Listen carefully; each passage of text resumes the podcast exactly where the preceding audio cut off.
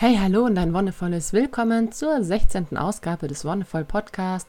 Mein Name ist Petra und ich freue mich, dass du heute wieder dabei bist. Zu Beginn möchte ich gerne eine kleine Übung mal wieder mit dir machen und dazu schließe deine Augen und setze dich möglichst bequem irgendwo hin.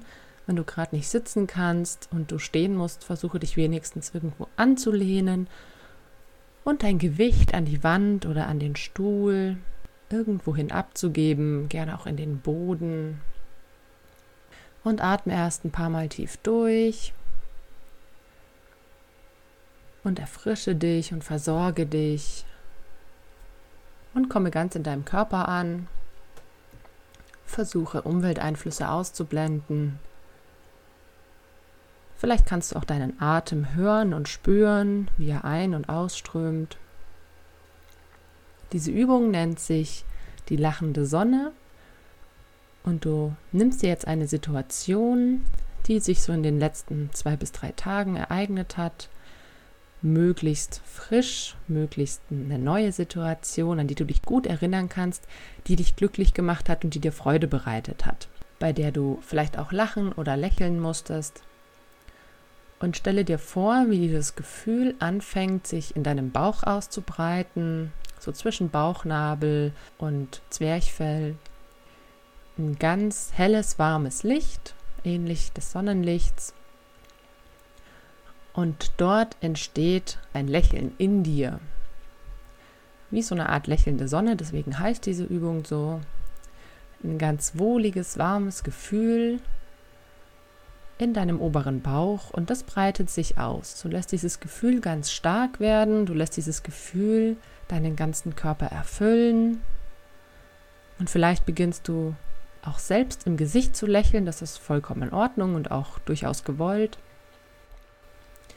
Nimm dir diese gute Erinnerung, diese freudige und schöne Energie und lass sie dich vom Bauch aus bis in die Zehenspitzen, bis in die Fingerspitzen, bis in den Scheitelpunkt ausfüllen. Lass dieses gute Gefühl ganz stark in dir werden. Lass das Lächeln der Sonne in deinem Bauch immer größer werden. Ein ganz breites Grinsen. Stell dir das wirklich bildlich vor.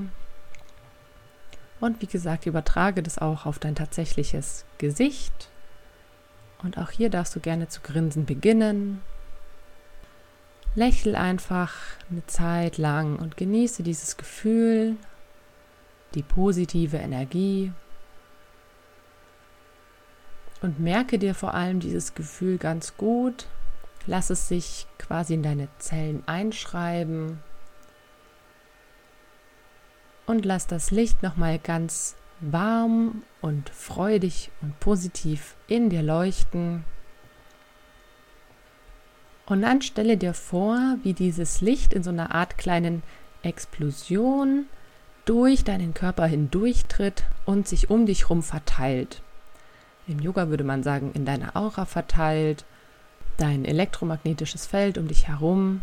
Und stelle dir wirklich vor, wie dieses Licht jetzt um dich herum dich umgibt, wie so eine Art Schutzschild, das schlechte Einflüsse fernhält oder zumindest abmildert.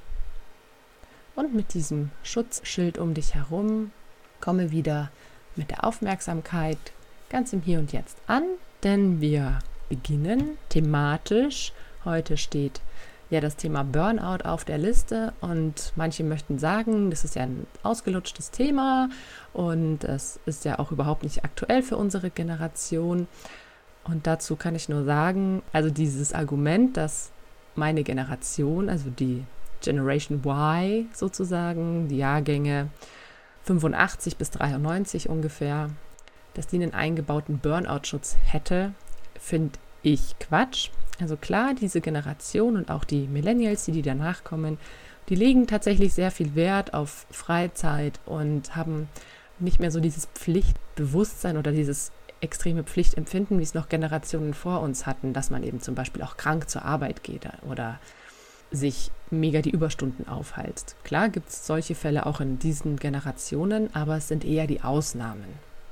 Dennoch bin ich auch der Meinung, dass es das Burnout-Syndrom in allen Lebenslagen geben kann und auch in allen Generationen und dass man davor sich nicht einfach schützen kann, nur weil man in einem bestimmten Jahr geboren ist, sondern es gibt schon Schutzmechanismen, die du dir antrainieren kannst, präventive Maßnahmen und ein Burnout kann ja auch sehr unterschiedlich verlaufen. Und deswegen möchte ich das gerne ansprechen, um dich da einfach auch ein bisschen zu sensibilisieren. An und für sich ist es einfach eine sehr, sehr persönliche Krise. Das kann eine sehr tiefgreifende Krise sein, aber es kann eben auch sehr leicht anfangen. Tatsächlich gibt es aber auch Fälle, die dann eben bis zur Arbeitsunfähigkeit oder auch zum Selbstmord geführt haben. Es gibt dafür verschiedene Erklärungen bzw. verschiedene Ansätze. Burnout erstmal heißt natürlich sowas wie ausbrennen, dass man ausgebrannt ist und eben einerseits körperlich und andererseits emotional nicht mehr die Leistung erbringen kann, die man zum einen gerne möchte oder die man auch noch vor einigen Tagen, Wochen, Monaten erbracht hat, dass der Körper tatsächlich einen Energieverlust erlitten hat und sich in so einer Art Tal oder einem Loch befindet, aus dem sich der Körper erstmal erholen muss und wieder rausarbeiten muss. Diese emotionale und körperliche Erschöpfung kann eben sehr oft mit Stress einhergehen, weil, wie wir es schon gesagt haben, Stress ist ein Zustand, der unseren Körper erstmal überfordert und genauso ist es beim Burnout. Es ist so die extremste Form von Überforderung, dass unser Körper den Aufgaben nicht mehr gewachsen ist, die ihm gestellt werden. Und das Problem ist, dass diese Aufgaben tatsächlich häufig von uns selbst aus gestellt werden, beziehungsweise wir selbst die Bewertung festlegen. Zum Beispiel ist ein ganz großer Punkt die Leistungsfähigkeit und Leistungszufriedenheit.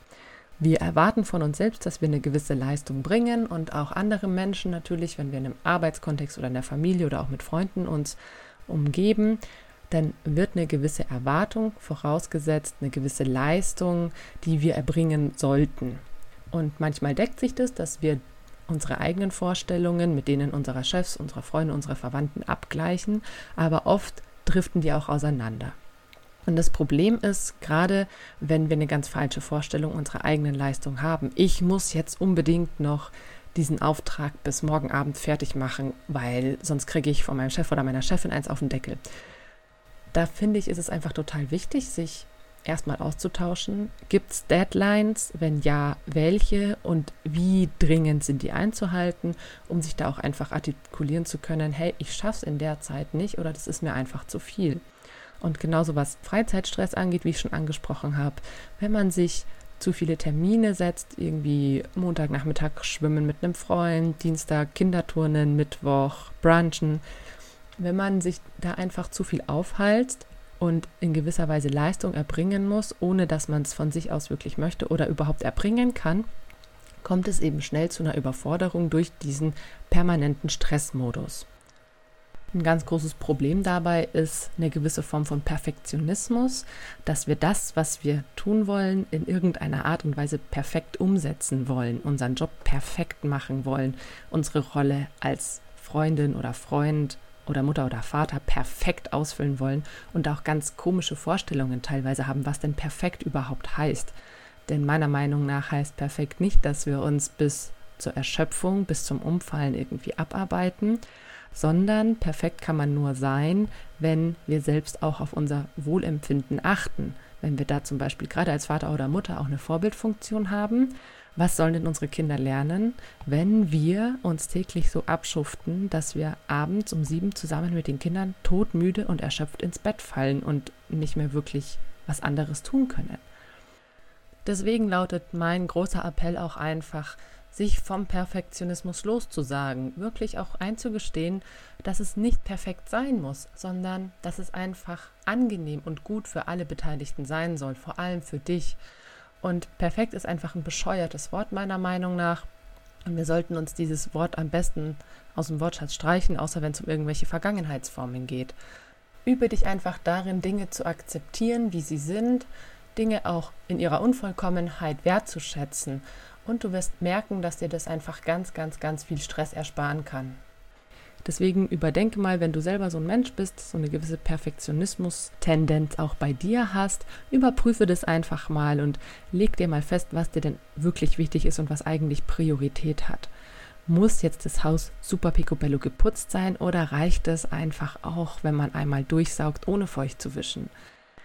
Dieser Drang, sich selbst und anderen Personen etwas beweisen zu wollen, einerseits und andererseits auch dieses extreme Leistungsstreben, um besonders hohe Erwartungen erfüllen zu können.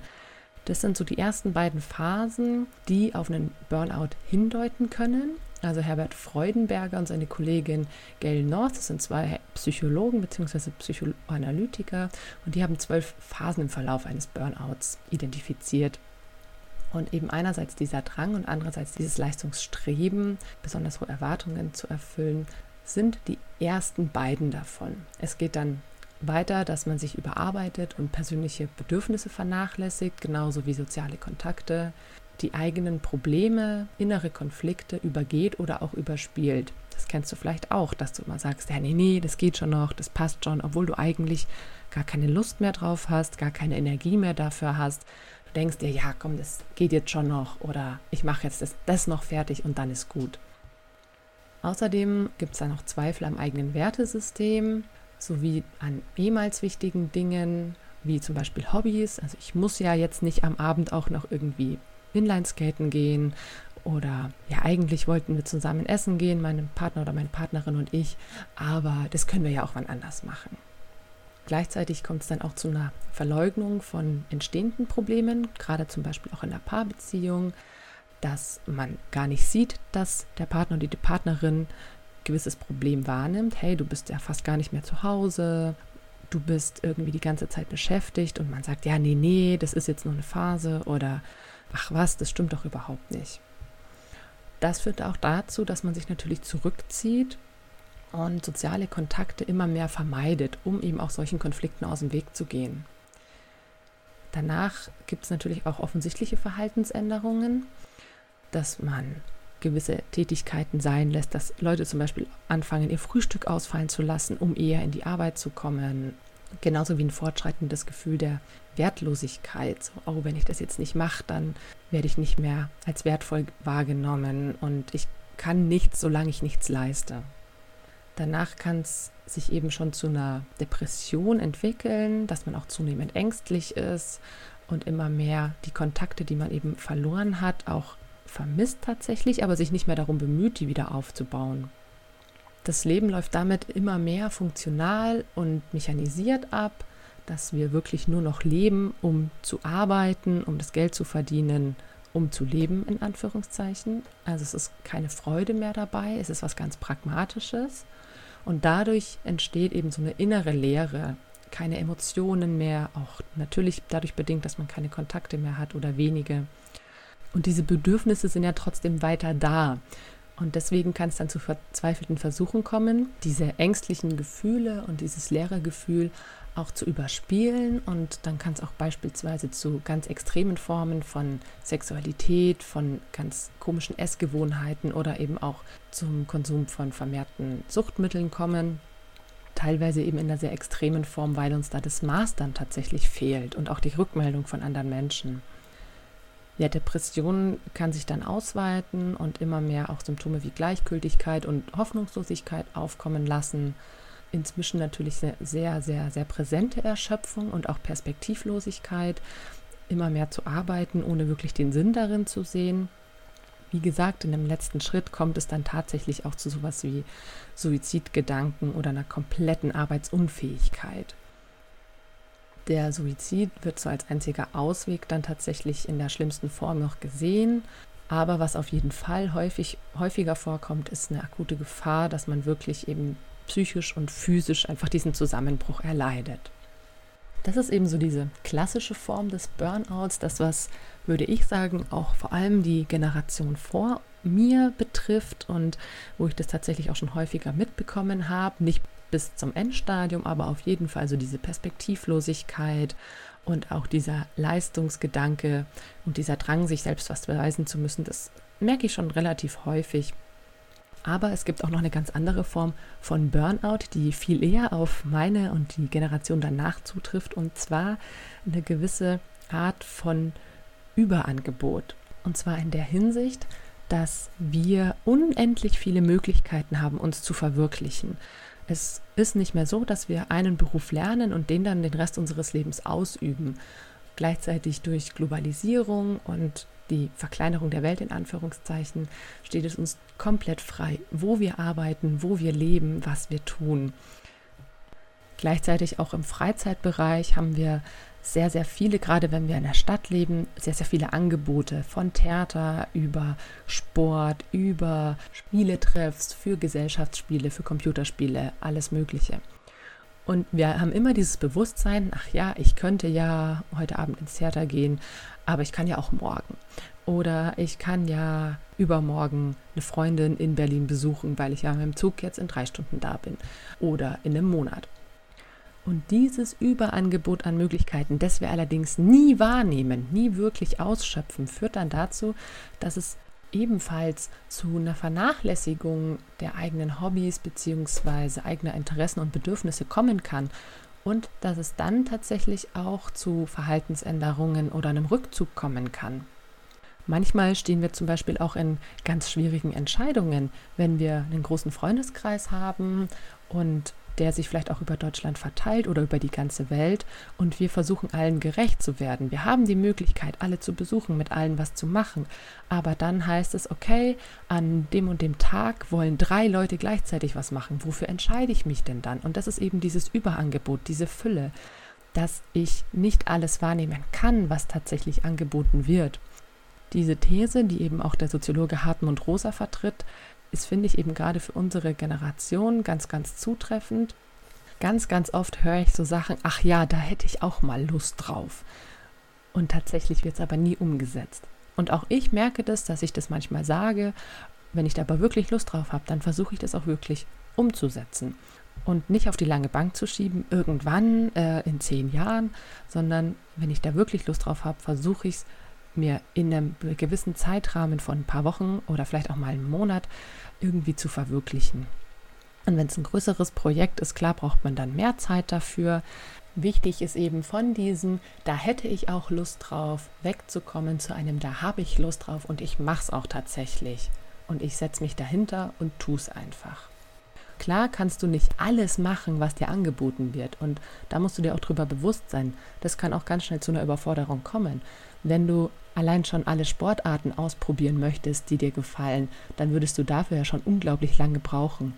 Und deswegen sei dir bewusst, dass du niemals all das, was dir angeboten wird, auch wirklich ausprobieren kannst oder machen kannst, sondern schau auf deine Bedürfnisse, nimm wahr, was dir wichtig ist, worauf du Lust hast und dann sei auch einfach damit zufrieden und freue dich einfach daran, was du hast. Zum Abschluss möchte ich noch auf einen dritten und ganz, ganz anderen Aspekt von Burnout eingehen. Und zwar wieder aus einer yogischen bzw. ayurvedischen Sicht. Also Ayurveda ist so eine ganz uralte Lebenslehre, Lebensweisheit, eben auch aus Indien. Und daraus, aus dieser ursprünglichen Lehre, hat sich eben auch das Yoga herausentwickelt als Form des Übens und des Umsetzens von Ayurveda. Und in dieser Lehre gibt es drei Grundprinzipien, die Doshas. Das sind Vata, Pitta und Kapha. Und ich versuche dir das jetzt so einfach wie möglich zu erklären. Die Doshas, eben diese drei Prinzipien, mehr oder weniger so eine Art Energie in uns, bestimmen unsere Konstitution. Und Vata, Pitta und Kapha sind die drei Formen davon und jeder Mensch hat ein ganz eigenes Gleichgewicht dieser drei Doshas, eine ganz eigene Zusammensetzung, die vorherbestimmt ist durch die Geburt und andere Faktoren, durch auch so ein bisschen genetisch in Anführungszeichen, was von den Eltern kommt. Wir haben eben von allen drei Doshas Anteile in uns und ich möchte jetzt eigentlich nur auf das Pita eingehen, denn das ist das Zentrale beim Burnout. Wie gesagt, Burnout heißt ja übersetzt ausgebrannt und Pita ist das Feuerprinzip bzw. das Stoffwechselprinzip, das mit Feuer zusammenhängt. Diese Energie ist eben für alle biochemischen Aktivitäten in dir verantwortlich. Es beeinflusst den Stoffwechsel. Es ist so das Grundprinzip der Umwandlung, also was Verdauung angeht, was Sauerstoffzufuhr angeht. Überall, wo in deinem Körper was umgewandelt wird, ist Pita beteiligt. Und eben dieses Feuer in dir, was zum Beispiel auch zum Verdauen gebraucht wird, also es gibt ein sogenanntes Verdauungsfeuer, das alles umwandelt. Wenn das ausgebrannt ist, wenn das quasi erlischt, Kannst du dir schon vorstellen, keine Stoffwechselprozesse mehr, keine Umwandlung mehr, dann wird dein Körper eben krank. Peter sorgt auch dafür, dass wir unternehmungslustig sind und dass wir eine gewisse Art von Mut in uns tragen. Außerdem, dass wir uns gerne auch in der Natur aufhalten und uns sportlich betätigen. Und wenn dieses Peter eben versiegt bzw. ausgebrannt ist, kommt es eben zum Beispiel zu sowas wie ganz, ganz starker Trägheit, dass wir eben nicht mehr voller Feuer sind, sondern träge, schlaff, sowohl auf körperlicher als auch auf emotionaler Ebene. Im Ayurveda wird zwar kein Burnout, so wie wir es in der westlichen Medizin kennen, beschrieben, aber dieses Ungleichgewicht der Doshas bzw. die extreme Störung eines Doshas wird auch als Krankheit wahrgenommen und wird entsprechend behandelt, indem man eben wieder mehr versucht, dieses Pita zum Lodern zu bringen, wieder mehr anregt indem man wieder mehr rausgeht, mehr Sport treibt, sich wieder seinen Hobbys widmet. Und genau das ist das, was auch Burnout vorbeugen kann, beziehungsweise selbst wenn du einen Burnout hattest, dich wieder zurückbringt in deine gesunde Verfassung, in deinen Normalzustand. Deswegen möchte ich dir einfach raten, wenn du merkst, es bahnt sich sowas an, dann geh raus, mach Sport, verfolge deine Hobbys und vor allem behalte deine sozialen Kontakte aufrecht. Das reicht auch schon, wenn du abends mal einfach eine Stunde mit irgendwem telefonierst oder auch nur eine halbe oder eine viertelte. Hauptsache ist, du kommst mit anderen Menschen auch in den Austausch. Und natürlich ist es wichtig, auf deinen Körper zu achten, dass du dich weiterhin ernährst, dass du weiter auf dich achtest und dich um dich sorgst und du solltest auf jeden Fall, wenn du merkst, dass du in so eine Spirale kommst, wie ich sie am Anfang beschrieben habe, dass du überfordert bist, dass du immer so einen Perfektionismus an den Tag legst, dich unbedingt mit den Menschen in deiner Umgebung austauschen und ihnen das mitteilen und versuchen da auch einfach Lösungsstrategien zu entwickeln. Gerade wenn dieser Perfektionismus in der Familie auch sehr geschätzt wird, in Anführungszeichen. Also wie gesagt, die Generation meiner Eltern hat da eben auch noch eine sehr, sehr starke Vorstellung von Leistung und von Arbeit. Und da kommt es manchmal auch zu einer gewissen Unverständnis, wenn man sagt, hey, ich mache das jetzt nicht, weil es mir damit nicht gut geht. Das ist total wichtig, das auszusprechen und auch vielleicht andere Leute damit darauf aufmerksam zu machen. Deshalb habe ich so für mich fünf einfache Schritte, um einen Burnout vorzubeugen bzw. ihn zu bekämpfen. Das wäre zum einen deine eigenen Bedürfnisse erkennen und wahrnehmen. Zweitens, sie zu artikulieren mit den Menschen in deiner Umgebung und zwar nicht nur einmal, sondern immer wieder, auch wenn sie sich verändern. Drittens, bewusst deinen Hobbys nachgehen und auch bewusst Dinge sein lassen. Diesen Überfluss zwar wahrzunehmen, aber sei dir ganz bewusst, du musst nicht alles tun. Es reicht, wenn du ein, zwei, drei Beschäftigungen hast, denen du nachgehst, denen du mit Freude nachgehst, die du regelmäßig tust. Viertens, baue aktiv Entspannungsphasen und Ruheinseln in deinen Alltag ein. Das kann zum Beispiel eben einmal tief durchatmen sein, oder kleine Übungen, wie wir sie hier auch machen, zum Beispiel die lächelnde Sonne oder einfach nur dich in die Wiese legen draußen in der Natur und dich einfach wahrnehmen. Und fünftens und vielleicht auch am wichtigsten, such dir Hilfe, wenn es nicht geht. Das kann professionelle Hilfe sein, wenn du merkst, dass du wirklich in eine Art Depression abdriftest. Oder es kann auch einfach ein klärendes, helfendes Gespräch mit einer Vertrauensperson sein, damit du dich wirklich mitteilen kannst, wenn irgendwas nicht läuft, wenn es dir nicht gut geht. Und allein so ein Gespräch kann schon Wunder wirken. In diesem Sinne hoffe ich, dass du von Burnout oder ähnlichen Symptomen verschont bleibst. Und damit das noch besser klappt, möchte ich nächsten Freitag über den Fluch und den Segen der digitalen Medien sprechen. Auch wieder in Bezug darauf, wie man sie gezielt zur Entspannung nutzen kann, aber auch welche Auswirkungen sie auf unser Stresslevel haben. Für heute bedanke ich mich fürs Zuhören, wünsche dir alles Gute und einen wonnevollen Tag.